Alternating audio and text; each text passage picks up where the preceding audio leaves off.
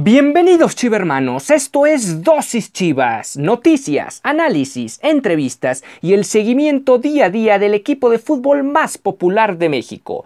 Yo soy Ricardo Romano Corona y diariamente inyectaré tu dosis Chivas. No olvides que puedes sintonizar nuevos episodios de lunes a viernes a través de Spotify, Anchor FM, Apple Podcast, Breaker, Google Podcast y Radio Public. Y sin más que agregar, comenzamos.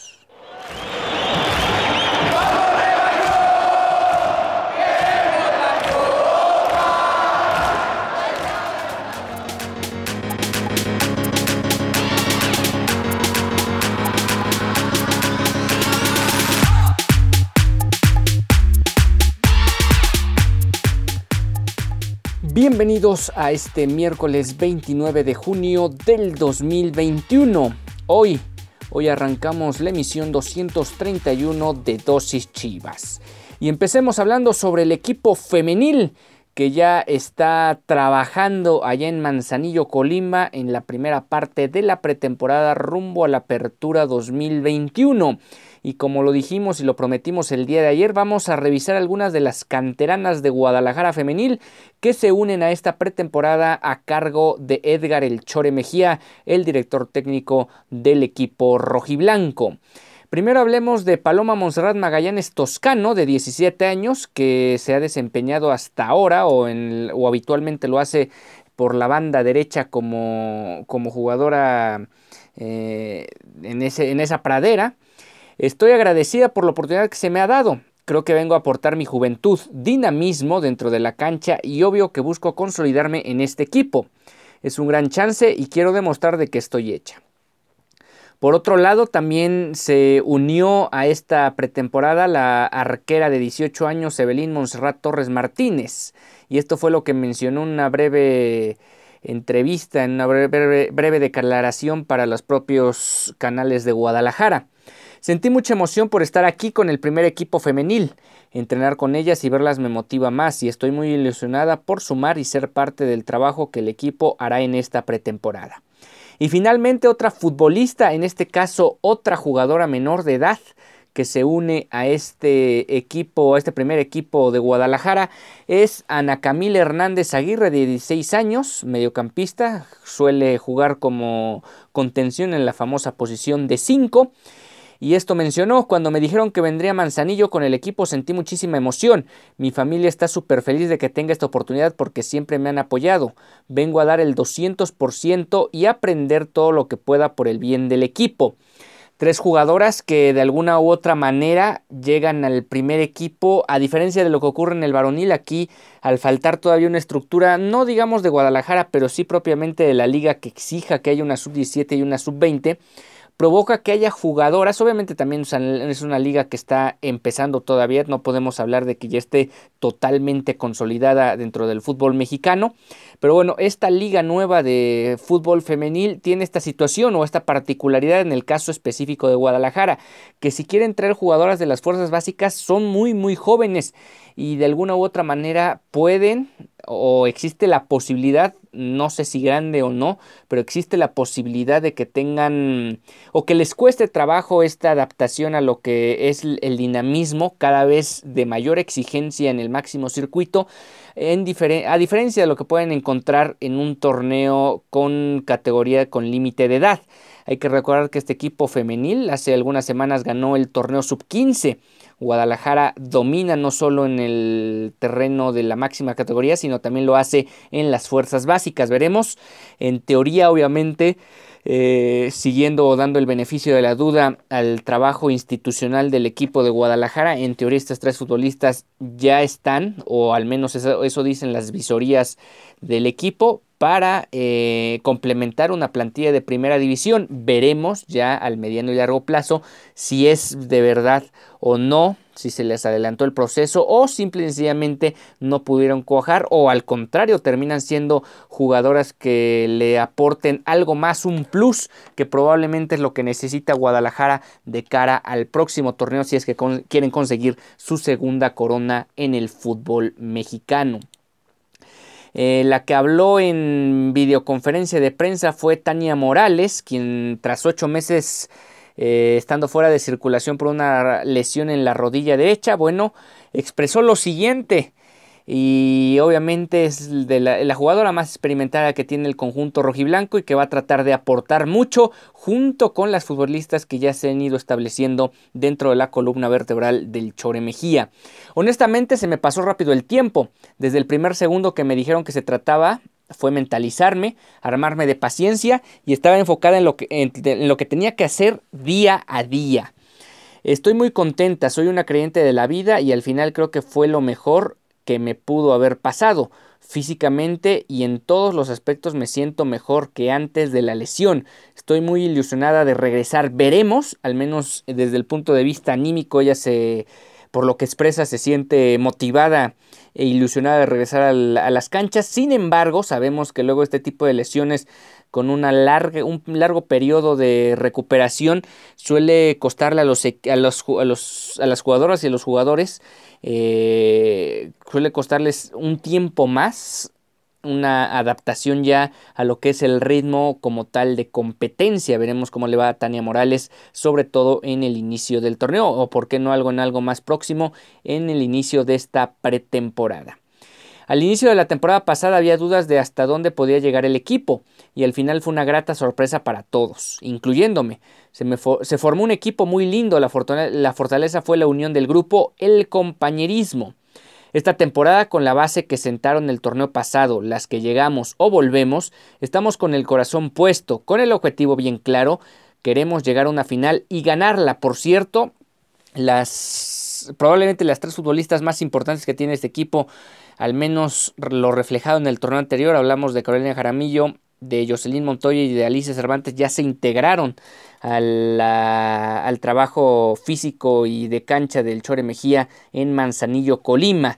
Veremos qué pueden aportar junto con lo que menciona Tania Morales, el regreso o eh, la incorporación de algunas nuevas futbolistas, en concreto las de las fuerzas básicas. Quedamos pocas hablando sobre las que ganaron el campeonato de la Apertura 2017. Volver a integrarme con el equipo y ver muchas caras nuevas y muy jóvenes ha sido muy padre. Muchas de ellas vienen de la cantera de Guadalajara, del equipo piloto. Ahora ya hay sub-17 y ya traen esa identidad, empiezan a saber y conocen lo que es Guadalajara. Estoy contenta de llegar a un grupo en el que hay armonía, unión y compañerismo. Se siente ese espíritu de familia. Esto es Chivas y es, y es padre volver que y es padre ver que desde pequeñas tienen esa identidad con la playera, con el escudo y los colores. Estamos al pendiente de lo que pasa en la liga y en los equipos, pero estoy muy segura de que el equipo en lo que estoy, eh, la manera en la que se ha formado el grupo, con esta unión y compañerismo, tengo toda la certeza que estamos para competir. Seguimos en una transición, ya tenemos cuatro años en la liga. Se está haciendo una apertura importante, no creo que sea tan difícil. Ya ves a muchas niñas de 5 o 6 años pegándole una pelota creo que empieza a haber ese cambio. La liga nos abrió muchas puertas a las mujeres en el fútbol. Y lo más importante de todo esto es que estas puertas se terminen por reflejar ya de forma cabal y contundente en algunos años. Obviamente todavía no se refleja, digamos, con una contundencia abrumadora en lo que se refiere pues tanto al nivel futbolístico de la liga, a los ingresos de las jugadoras que sigue siendo un tema pendiente y muy importante que tiene que resolver tanto los clubes como la federación, pero sí se va avanzando y la idea es que al mediano y sobre todo a largo plazo se noten ya los cambios de forma más sustancial. Me considero afortunada, mi familia me apoyó, no tuve trabas, el mayor obstáculo que tuve fueron los espacios. Tenía que jugar o compartir equipo con niños, jugar con ellos.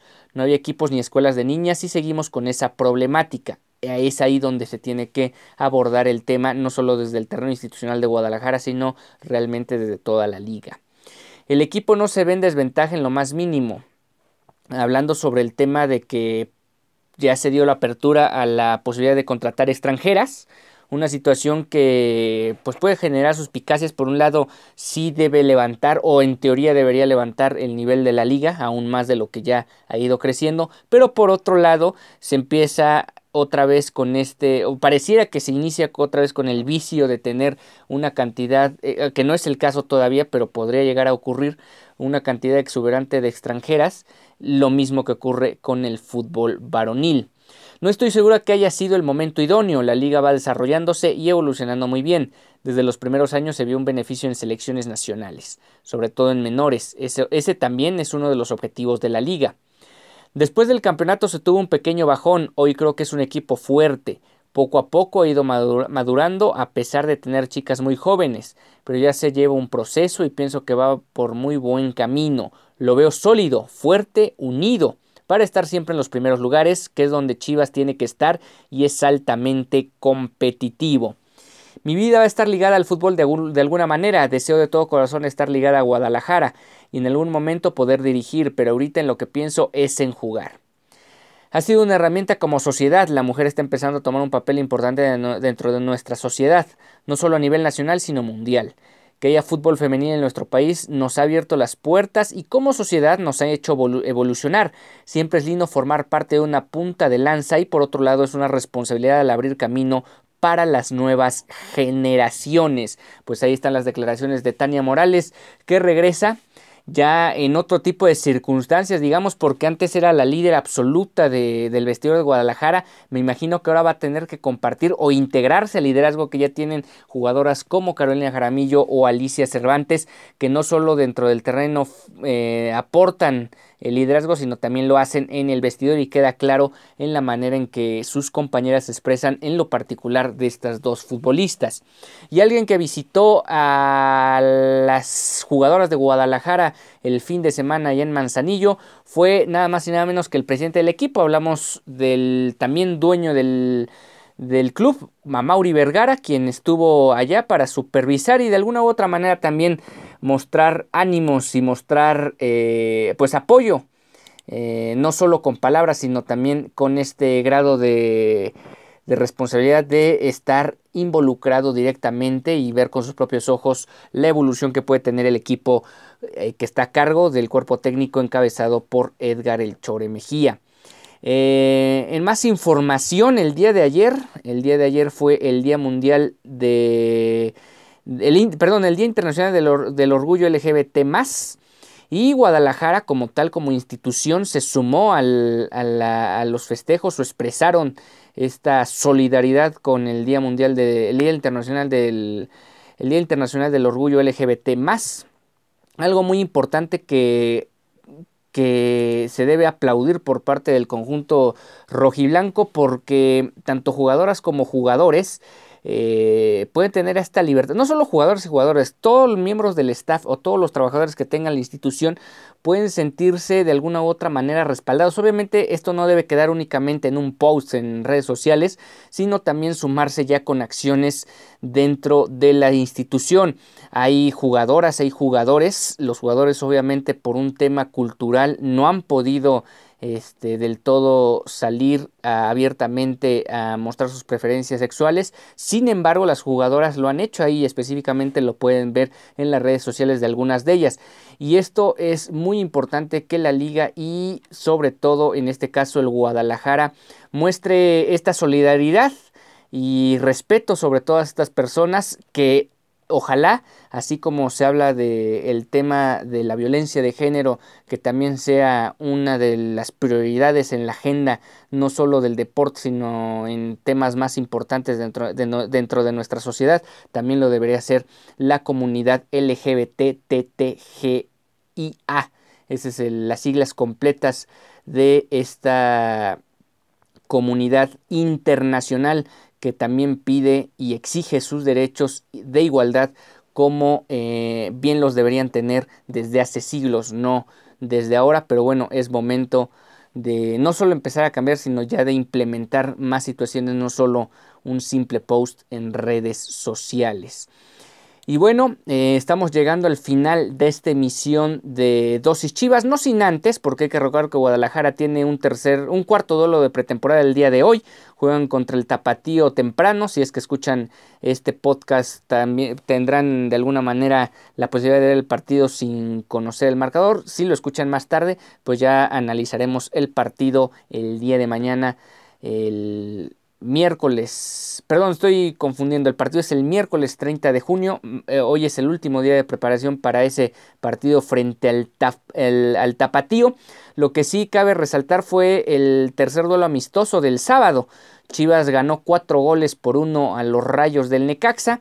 Rápidamente analizamos las alineaciones. En el primer tiempo apareció Toño Rodríguez, el Chapo Sánchez, Pollo Briseño, Luis Olivas, Ponce, eh, La Morza Flores, Molina, Huerta, Brizuela, El Chicote Calderón y Oribe Peralta.